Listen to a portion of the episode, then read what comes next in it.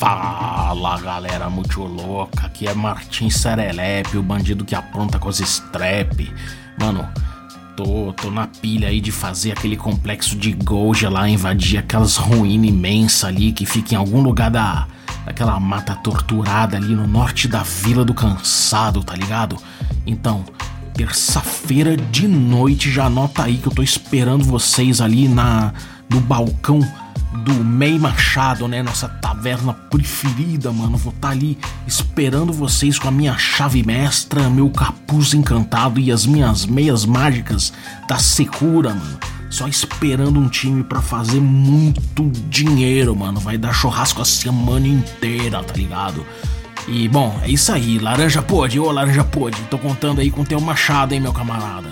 Hein, seu desgraçado? Tô esperando, hein? Bora invadir. Birits, duririts, durim, biririm. Oi, quer café? Café com quê? Café com dungeon. Birirurim, bim, bim, Bom dia, amigos do Regra da Casa. Estamos aqui para mais um Café com Dungeon na sua manhã com muito RPG. Meu nome é Rafael Balbi e hoje eu estou aqui bebendo meu café da manhã, esperando a hora de invadir novamente os ermos com um time que se formou ontem. Bom, enquanto eu espero, eu vou me deliciando aqui com esse, esse café aqui da Ovelha Negra, que é o café que eu tomo todo dia e vale muito a pena, cara. Qualidade de vida que chama. E você pode conseguir o seu café artesanal, especial, vindo de pequenos produtores, que você vai conhecer mais de quem produz, vai saber é, como que produz, onde que produz, qual é o nome do sítio, o nome das pessoas envolvidas, porque tá tudo descrito na embalagem lá, com, pode botar no QR Code lá e saber tudo sobre o café. E, cara, você vai ver que é diferente do café industrial. Você sente vários gostos diferentes ali, você sente que é, o gosto é presente não tem aquelas impurezas ali que a indústria traz, né? Então, se você quiser um café igual o meu, vá lá em ovelhanegracafés.com.br e utiliza o cupom Dungeon Crawl, tudo maiúsculo, que você consegue ainda um abatimento. E, cara, para quem acha que é muito caro, não é caro não. Tem café ali que por menos de, por menos de 16 reais você tá conseguindo. E é café especial, delicioso mesmo, cara, vale muito a pena. É, bom, e além disso, se você quiser um cupom especial para um, um abatimento ainda maior no café da Ovelha Negra, pode ir em picpay.me barra café com dungeon e se tornar um assinante, que aí eu vou te passar pelo Telegram esse cupom. Se você ainda não é assinante, cara, pô, dá essa ajuda pra gente aí, dá ajuda pro teu podcast e, pô, isso vai ajudar a gente a crescer, melhorar o canal e tudo mais. Então vai vir mais conteúdo, vai vir aí nossas metas extras, você ainda recebe conteúdo extra, participa de sorteios dos nossos parceiros e participa desse grupo de Telegram que tem muita gente maneira trocando ideias sobre RPG. Mas vamos lá, vamos voltar pro tema de hoje. A gente vai falar hoje de West Marches, né? Que é um estilo de campanha. A gente ainda não tem um episódio estritamente sobre isso. A gente já citou West Marches muitas vezes, já expliquei até mais ou menos o que que é West Marches muitas vezes. Mas aqui eu vou fazer uma série destrinchando um pouco essa ideia original, né? Como veio do blog Ars Ludi, né? Que é o blog ali do Ben Robbins e que foi o cara que primeiro juntou essas ideias e propôs, né? Isso tem uma inspiração no D&D antigo, né? Isso não é uma coisa nova.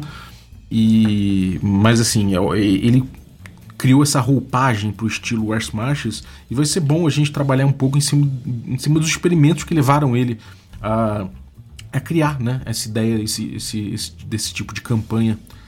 É, e bom, se você ainda não sabe do que, que, se trata, eu vou começar a tratar desde o início aqui, a partir do primeiro artigo que ele trouxe aqui também, que é o estilo é, Grand, Grand Experiments, West Marches. Então vai ser legal a gente poder trabalhar aqui em cima desse, desse artigo que é tão importante aí para a comunidade RPG, especialmente para a comunidade do old school, né, que, que, que, hoje em dia lida muito tranquilamente com esse, esse tropo, né, com, esse tropo não, desculpa, com essa ideia do Marches, esse estilo do West Marches, né?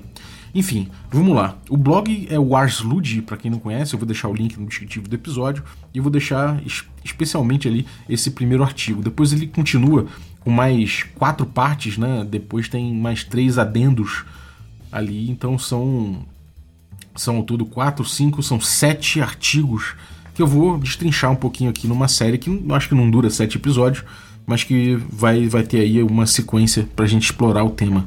Vamos lá. O que, que é West Marches, né? Bom, West Marches é, é um estilo que o, o tal do Ben Robbins rodou durante dois anos e ele desenhou isso para com alguns objetivos em mente, né? Esse tipo de campanha, essa, esse tipo de organizar a campanha dele. E ele partiu do, do que seria mais ou menos o oposto daquele jogo semanal que, que, que, a gente costuma ter, né? Ah, toda semana a gente joga as quintas e tal. Ele pensou uma, uma outra ideia. Primeiro, primeira coisa que ele botou aqui é que não tem um tempo regular entre as sessões. As sessões são agendadas conforme os interesses do, do, dos envolvidos, dos jogadores todos, inclusive do mestre também, on the fly. Ou seja, se vocês quiserem jogar agora na segunda, depois a gente joga na quarta e depois a gente joga daqui a um mês, tudo bem, não tem problema. Né? E isso aí é uma, um jeito de agendar que é tipo on demand. Né? Muita gente espontaneamente chega nessa fórmula, mas ele abandona de vez essa, essa pretensão de que a gente vai ter uma campanha semanal, uma campanha sempre nas mesmas datas e tudo mais. Para algumas pessoas isso funciona melhor, para outras isso não funciona tão bem. Né? Muita gente que vai ter dificuldade de, de trabalhar com essa, com essa flexibilidade, mas para quem consegue lidar com isso, ou para quem realmente não tem como marcar com uma uma periodicidade tão clara, é, é, é, jogo, né? Então ele bota isso como primeira coisa do, do estilo dele. Depois, não há times regulares. Todo jogo tem diferentes jogadores né, é, compondo o time que vai jogar a aventura. Então esse, esse, esses times vão formando essas, essas incursões, vão formando aos poucos um time geral que, sei lá, na, cabeça, na, na, campanha dele chegou a ter 10, 14 pessoas. Mas a gente já viu até experimentos aqui no Brasil, como, como tem a campanha que a gente fez aqui, o Câmara Obscura, né, com, com Forbidden Caverns of Arcaia. A gente fez um Marches que teve mais de 100 jogadores nesse pool. Então é possível que isso expanda, ou que seja menos, que seja, sei lá, oito pessoas, enfim. O que importa é que você tem um, um grande número de interessados e essa, e essa galera vai se organizar, né? Sempre para fazer esses times. Só que esses times não são regulares. Você pode hoje ter, é, sei lá, ter quatro fulanos e amanhã você tem um desses fulanos mais outros três. Enfim, nunca vai ter uma repetição necessariamente desses times. Ainda que possa acontecer, né? Então é, a ideia é que você não tem times regulares. Depois, terceiro ponto, é que você não tem um plot regular, ou seja, não é um arco, um arco principal de história, não é uma história, né, é, no sentido clássico assim, se desenrolando naquele jogo. A história é completamente emergente, se, se, ela for acontecer, não tem plots, né, e os jogadores que definem onde, onde eles querem ir e o que eles vão fazer num esquema bem sandbox. E em vez desse plot, né, você tem um ambiente muito grande que está em desenvolvimento. Você não tem um NPC na ideia dele aqui, você não tem um NPC dando quests, missões. Ah, vocês agora vão ter que ir lá não sei onde, não tem isso.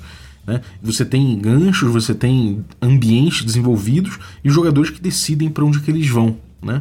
É, isso é uma coisa que eu acho curiosa, porque eventualmente, e aí falando da minha experiência pessoal com o estilo, você tem, até tem a possibilidade de ter NPCs que querem determinadas coisas e estão dispostos a pagar por isso. Né? É, e ainda que isso não seja a tônica da campanha, isso faz parte de qualquer cenário. Né?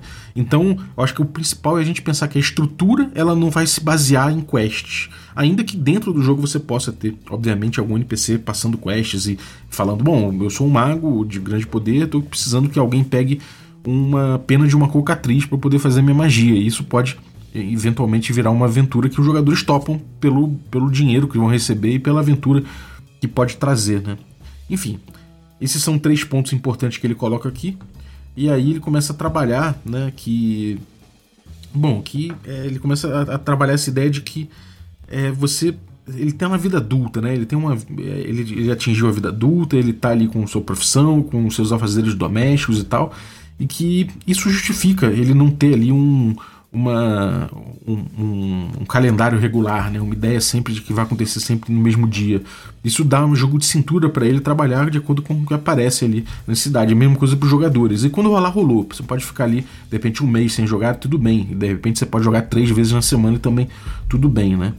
É, e a ideia também dele é que você é, tirasse ali né, é, a apatia dos jogadores quando você tem esse, é, esse esquema de seguir missões, né? Que o que o mestre traz, traz as missões como um videogame que fica apontando né, o caminho que os jogadores vão seguir ou quais são as missões que eles têm que completar para resolver alguma coisa. E aí ele tira a partida dos jogadores de esperarem que o mestre traga isso, né? Na verdade, os jogadores que vão buscar ali os seus, as suas ideias, vão buscar a, a iniciativa, né? Para para fazer o jogo acontecer. E, e, na teoria, se os jogadores mesmo estão propondo o jogo, né, na, na, verdade não é o mestre que vai chegar e falar: galera, quero mestrar na quinta, quem é que joga?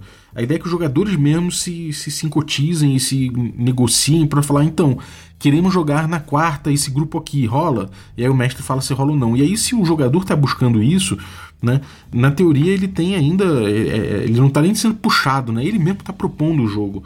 Então, se, na teoria, esse cara não tem apatia nenhuma, até porque ele tá dando onde ele vai explorar, qual a direção que ele vai, se ele vai, de repente, invadir as tumbas que, que foram reportadas a norte, né? Então, esse tipo de coisa é o, é o básico do, do West Marches. É... Então, ele tem esse calendário é, flexível e esse calendário é acionado pelos próprios jogadores. É, e a aventura, que, qual vai ser a aventura também é eles que dizem. Né? E aí isso também, de certa forma, evita uma certa procrastinação por parte do mestre, porque o cenário ele acaba se desenvolvendo on demand, né, com a preparação. Os jogadores demandam um dia e falam: a gente vai invadir as tumbas do esqueleto loucão, sei lá, a gente vai, vai invadir. Uh, uh, o lar dos ursos corujas que do, do, do passaralho da serra que foi visto ali na, na Serra da na, na Serra da Beirágua, sei lá. E aí os jogadores vão lá e o mestre já sabendo que os jogadores vão invadir aquele, aquele local, vão explorar aqueles ermos, ele prepara aquilo ali é, quando ele achar necessário, né? Ele já vai saber que os jogadores vão para lá e ele vai poder preparar isso. Então, isso, isso forma ali o, o que, que é essa dinâmica básica que ele estava buscando. E aí, esse desenvolvimento desse cenário, né? Como eu falei, o cenário ali em cima, eu vou puxar isso. É, o cenário acaba se, se desenvolvendo em torno de uma região fronteiriça da civilização. Né? É, é um, normalmente é um forte, alguma coisa assim, na área mais distante, onde a lei e a ordem alcançam. Então os jogadores eles começam nessa base de atividade, né, que forma um hub ali, e bom, eles acabam gerando um pool de aventureiros. Esses aventureiros eles não têm uma profissão que é, que é tranquila, é uma profissão muito arriscada, né? Então eles acabam criando um, um, um mercado ali, acabam é, criando uma, uma coletividade dentro daquele, daquela cidade, daquele forte fronteiriço, dos que incursionam nos ermos regularmente. Né? Entre PCs e NPCs, você pode ter NPC fazendo isso também para apimentar a coisa, né? então grupos rivais ou é, contratados, né? o cara que, que fala que, que é um, porra, ele ainda é novo, não tem experiência, mas ele vai com uma tocha, ele pode ser o tocheiro do grupo e isso pode ajudar, e ele faz isso em troca de uma moeda, enfim esse tipo de coisa pode acontecer, né? Você está tá, tá trabalhando com uma mão de obra extremamente precarizada, então o próprio aventureiro é um cara que está botando a, risco, a vida dele em risco. E às vezes pode voltar sem riqueza, sem nada, pode ser infrutífera a, a incursão. Enfim, é, isso gera tudo ali uma. gera esse hub, né? Gera essa. Essa, essa sociedade dos aventureiros, né? E, ali, é, entre as, entre, entre as incursões que eles fazem, eles descansam nessa cidade, né? Eles trocam informações, eles se planejam nos balcões encebados ali da, da taverna Meia Machado, por exemplo. Então é, isso vai gerando essa sociedade que é justamente é, o, o, grupo que esses jogadores formam na vida real, né? Eles estão ali com as experiências de quem vai nos ermos no, no faz de conta. E esse território em volta né, desse, desse último ponto civilizado é um território fracionado. Né? Você tem ali regiões de aventuras bem delimitados e tal, e cada um tem seu tom. Né? Cada região tem seu tom, sua ecologia própria, seus riscos próprios, suas oportunidades próprias. Então você tem dungeons, você tem ruínas, você tem cavernas, você tem regiões de charco imensas, você tem regiões grandes e pequenas ali dentro disso, né? E algumas são marcos conhecidos, por exemplo, você fala, ah, o, a, a, a Serra da Serpe Albina é, é, é, vigiada por serpes que são perigosíssimas e tal, e dizem que lá dentro da, das cavernas onde elas habitam existe um tesouro ancestral. Beleza, isso é um local conhecido que as pessoas podem decidir ir lá, mas também pode ter locais desconhecidos, né? Como por exemplo ali a de repente o pessoal está indo no tal do complexo de Golgi, que são ruínas imensas em algum lugar da Mata Torturada. Onde é que é isso? Bom, a gente sabe que tem a Mata Torturada, ela fica noroeste, se a gente invadir essa região, a gente vai ter que passar pelos perigos da mata torturada e buscar onde fica esse tal de complexo de Goja, ou pelo menos a entrada dele. Né? E aí a gente começa a explorar. Às vezes a própria entrada pode virar um rumor, uma informação que é passada aos demais grupos para falar: ó, oh, gente, encontrei a localização desse local. Quem quiser invadir, na próxima semana eu tô indo lá. E aí se forma outro time para invadir aquilo. É... Enfim, você não tem ali é... necessariamente locais definidos para esses rumores, então são coisas a se, a se buscar. E também não há aventuras a leste, né? No caso West Marches é porque é, é, é toda essa ideia de que o grupo está num ponto do mapa e as aventuras estão a, a oeste disso, né? E para leste você teria civilização. Então, na teoria, são aventuras que o grupo não vai, não, vai trabalhar. O grupo vai trabalhar com a civilização somente como um local para se aposentar ou para trocar as riquezas que o grupo conseguiu. Né? E então é isso, para leste não tem aventura, a aventura fica para oeste. Tem uma relação disso aí, talvez, com a grande marcha para oeste, né, que é um, essa, essa ideia americana aí de, de, de, se de se conquistar o território, né, que seja do México, que seja dos, dos índios americanos, e aí tem toda uma história aí de, de uma missão civilizatória meio, meio complicada, né, meio um ideal colonizador. Essa é uma outra questão, a gente já debateu isso aqui no café. É importante que, enfim, que você não, não reproduza esse tipo de coisa na tua, na tua campanha se você tem alguma, alguma, alguma pretensão de trabalhar é, essas ideias políticas no seu jogo. Mas, de toda forma, é uma ideia política que você pode trabalhar, né? E, e que pode ser interessante. Você pode trabalhar também de uma forma ingênua o teu mito civilizatório aí. É importante só não reproduzir essas visões problemáticas aí na tua mesa. Mas, de forma geral, as aventuras são para a parte não civilizada, né? São, é, são para a parte ali dos ermos, né? Nos grandes ermos é, caóticos e tudo mais. Então a gente vai trabalhar muito com uma coisa que encaixa muito com o D&D Old School, que é o caos versus a ordem, né? Essa ordem cósmica das coisas que você tem o caos né, imperando nos ermos e a gente tem os aventureiros que mesmo que sejam caóticos, eles, eles estão numa missão de civilizar, né? De trazer a ordem, é, os humanos, a, as cidades, o as organizações e, e tudo isso para tomar conta do, do mundo selvagem. E, bom, o mundo selvagem é cheio de perigos, né? E os ambientes são extremamente perigosos, e isso é um ponto central da campanha West Marches, segundo Ben Robbins, né?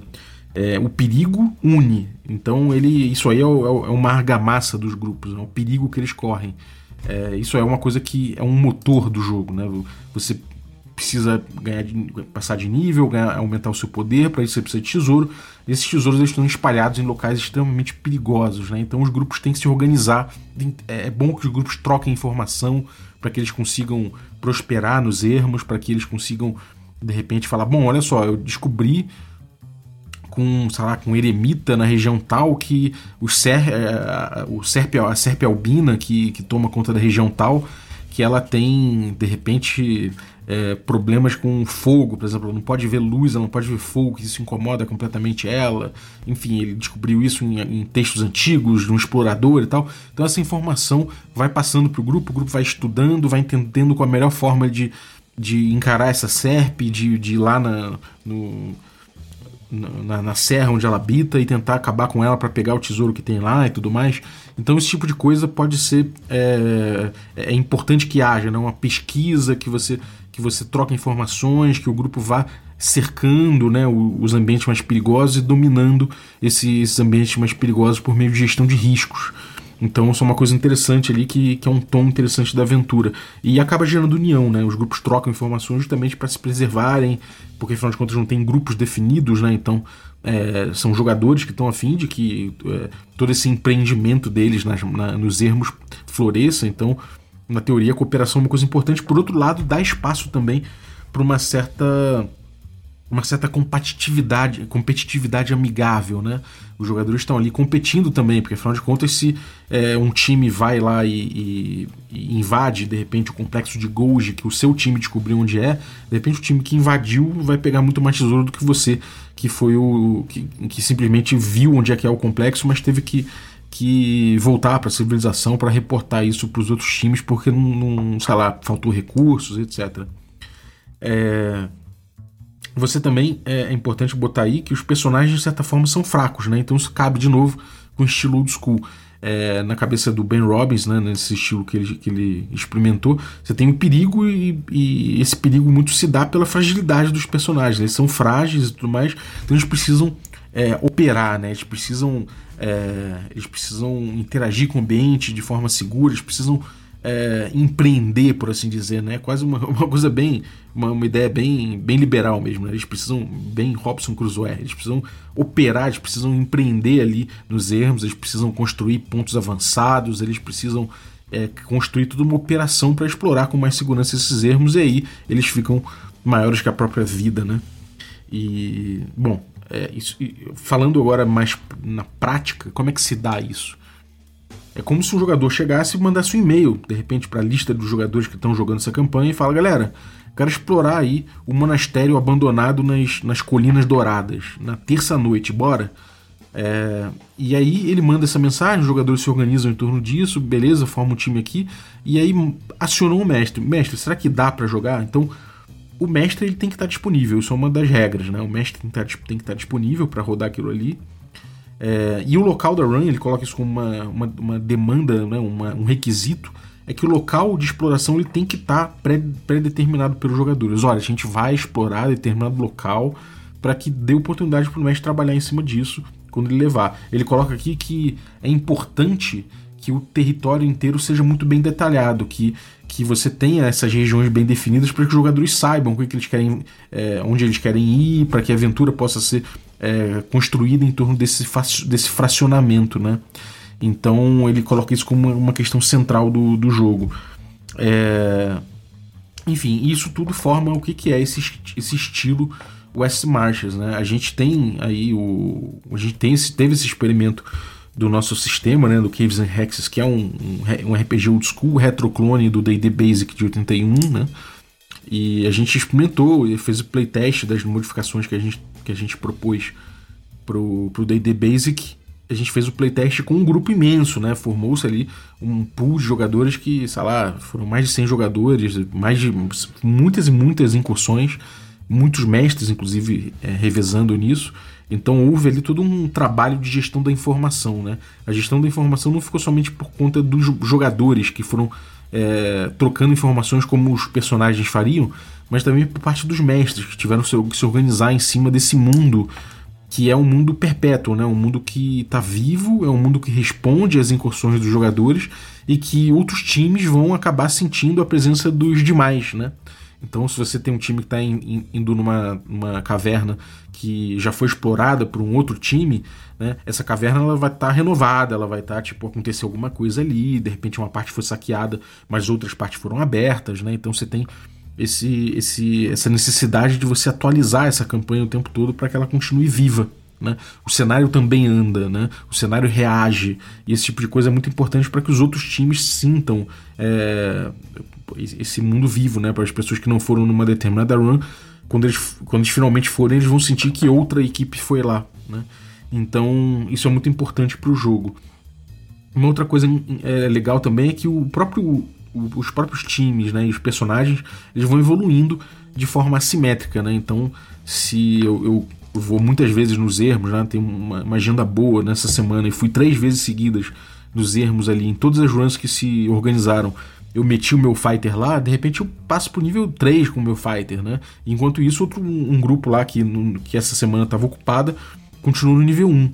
E não tem problema nenhum eu jogar com o meu fighter nível 3 com, teu, com, com um grupo nível 1, né? Na próxima oportunidade. É, isso, inclusive, vai existir uma gestão de risco, né? Será que a gente vai entrar naquela área da, da dungeon onde a gente viu que tem um beholder? Pô, isso é perigoso. Será que a gente vai lá? Não, cara, vamos esperar vamos tentar reunir um grupo maior, um grupo mais, mais capaz, né? Vamos pesquisar sobre quem é esse beholder. Então, essa gestão de risco ela acontece é, independente do nível, né? Eu acho que isso, isso é uma coisa que, de repente, um, um cara de nível 2 pode ir junto com um cara que tá nível 5 né, para um desafio mais, mais parrudo. Um cara de nível 1 mesmo vai num lugar que, que tem um, um, desafio bem grande, mas que ele tem informações privilegiadas. Ele pesquisou bastante, ele descobriu que aquele beholder lá ele pode ser derrotado por uma flor linda que, que nasce num pântano específico, que é um risco menor do que enfrentar o próprio beholder.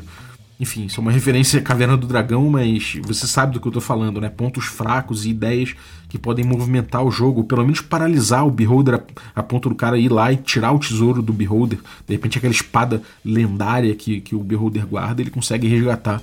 Então, esse tipo de coisa são, são temas que você vai trabalhar bastante dentro do West Marches, né? são possibilidades que você vai trabalhar bastante no West Marches. Fora essa, essa campanha que a gente jogou, né, o do, de West Marches no Forbidden Caverns of Arcaia, que a gente jogou aqui no, no, no Regra da Casa, junto com, com Câmara Obscura, eu, o Carlinhos, o Diego Bacinello, o Adriel Lucas, o Murilo Dada, teve uma galera grande participando aí. Então foi muito legal, né? A gente viu isso, isso acontecer. A gente teve pequenas modificações nesse esquema para as nossas necessidades. E agora eu tô com a Bergotten, né? Com, com a campanha Bergotten, que também é de Caves and Hexes, só que ela funciona com Hex Crawl. Né? O Forbidden Caverns of Arcaia era mais focado em Dungeon Crawl, era uma mega dungeon, agora eu tô focando isso em Hex Crawl.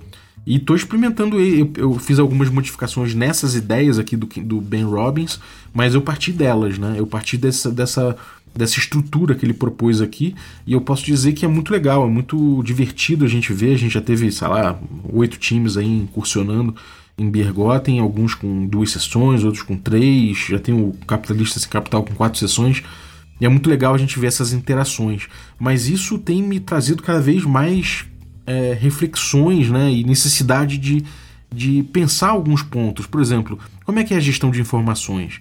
Será que. E, como é que são os times organizados? Como é que os times se organizam? É possível que os times se organizem de forma caótica? Sim, mas também tem um lado bom dos times quando eles de repente. É, é de uma galera que já está se organizando para jogar toda terça, então eles me acionam como mestre e aquele time ali está jogando toda terça. Pode ser que outras pessoas entrem nesse time, que uma pessoa saia, pode ser como aconteceu com a Dames Party que teve um TPK e acabou que o jogador que sobrou com seu personagem acabou querendo continuar e, e provavelmente agora ele vai juntar com outros aventureiros. Então, esse tipo de, de esse, essas dinâmicas possíveis dentro disso acho que são interessantes da gente explorar e eu tenho explorado bastante.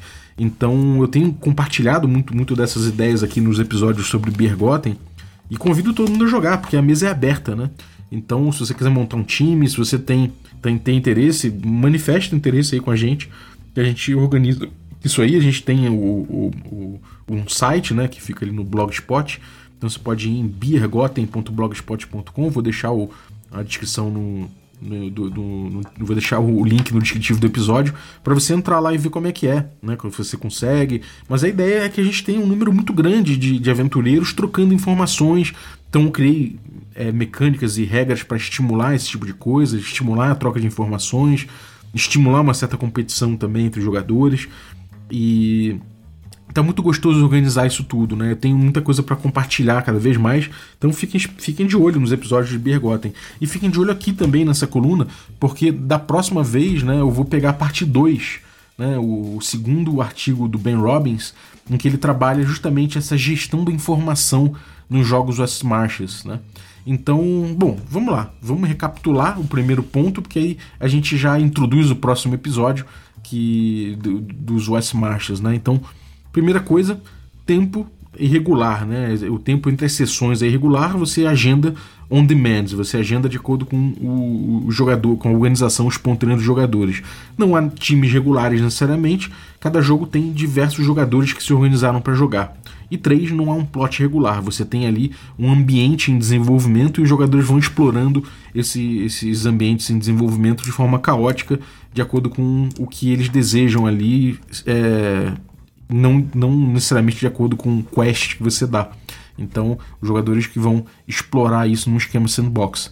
Né? É, você tem é, normalmente o ponto inicial numa região fronteiriça da civilização, ou seja, ela está próxima dos ermos e é o ponto mais distante onde, onde a lei e a ordem alcança.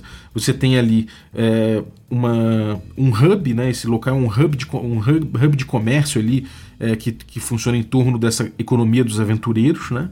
que que formam, acabam formando ali um time extenso de pessoas que, que vão dar mão de obra para essas incursões. Não tem, não tem aventuras a leste, é só a oeste, né? No caso, você pode trabalhar isso na sua campanha da forma que você quiser.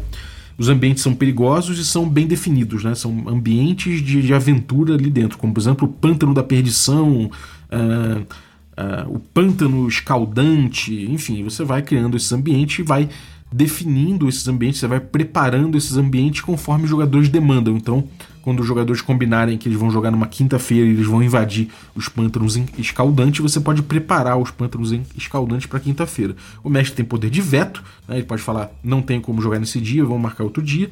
Ou pode, ele pode até falar não tenho como preparar essa região a tempo, então escolher outra região. Isso também, na teoria, seria questão de contrato social. E os ambientes seriam perigosos o suficiente para os jogadores terem que se organizar e terem que cooperar, né? É, sem sucumbir necessariamente a uma competitividade imperativa. Né? Existe a competitividade, mas se não houver uma cooperação entre os jogadores, eles não vão conseguir chegar muito longe. Né? Então, isso aí é o tal do S-Marches, né? essa é a base do S-Marches. A gente vai trabalhar no próximo episódio é a questão da troca de informação entre os jogadores e a gestão dessa informação por parte do mestre. Então, é isso aí. Espero que você tenha curtido, espero que você comece a, a entender melhor agora o que é o Westmasters e experimentar junto, porque eu também estou entendendo. Então vamos trocar essa experiência aí, vamos, me, me fala aí as suas campanhas, vai ser legal, quero de repente poder divulgar né, as mesas de Westmaster que estão abertas aí. Se você tiver uma, fala para mim que eu divulgo aqui no canal, ou a gente de repente é, grava um episódio a respeito do teu Westmasters para saber como tá, tá rolando, ou se você quer abrir um Westmasters e tá planejando ele, de repente a gente conversa sobre o teu planejamento, vai ser muito legal. Eu acho que isso é uma, uma coisa que durante a pandemia cresceu muito. Eu sei que no Brasil já teve a gente fazendo, como eu já falei aqui, mas teve também aí o, a mesa do, do Felipe Gomes, né, com o Barrel Maze, tem o Gabner também com o Barrel Maze. Tem outros experimentos de West Marches que rolaram e ainda estão rolando, né? Então tem um Samuka também, que eu acho que está fazendo. Eu não, sei exatamente se, se o arc dele é West Marches ou não é, mas acredito que seja. Então tem outros West Marches rolando. Vai ser legal trocar ideias sobre eles, vai ser legal trocar é, experiências de West Marches, né? Para expandir um pouco esse conhecimento. E, pô, contem com o Café com Dungeon para isso. No mais, lembre-se de Bergotten. Se você quiser jogar Bergotten, que a proposta da aventura é os grupos vão invadir os ermos onde estão sepultados titãs. Né? E aí esses, esses jazigos deles guardam muitos segredos e riquezas de outros tempos.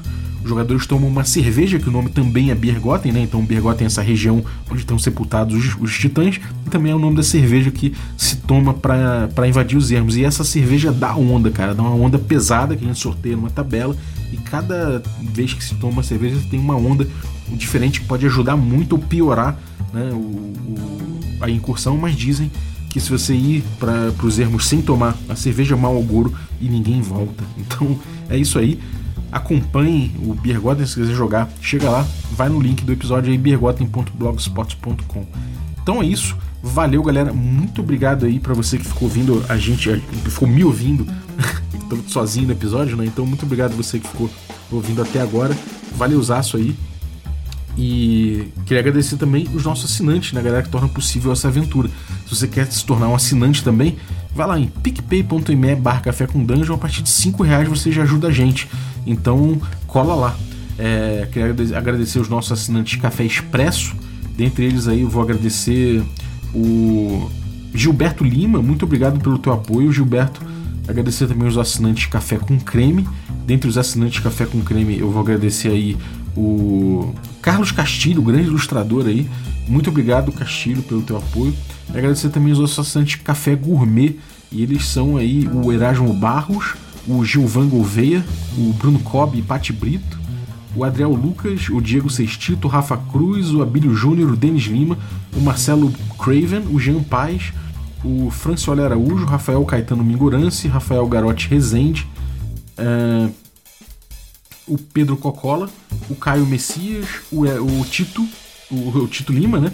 o Jarbas Trindade, o Marcos Paulo Ribeiro, o Germano Assis, o Playmo Lens, e o Rodrigo Lima Gonzalez, o Ney da Guilda do Ney. Galera, muitíssimo obrigado pelo apoio de vocês, um abraço e até a próxima. A vinhetinha de hoje eu quero agradecer ao Ulisses. Valeuzaço, Ulisses, ficou muito maneira a sua vinheta aí.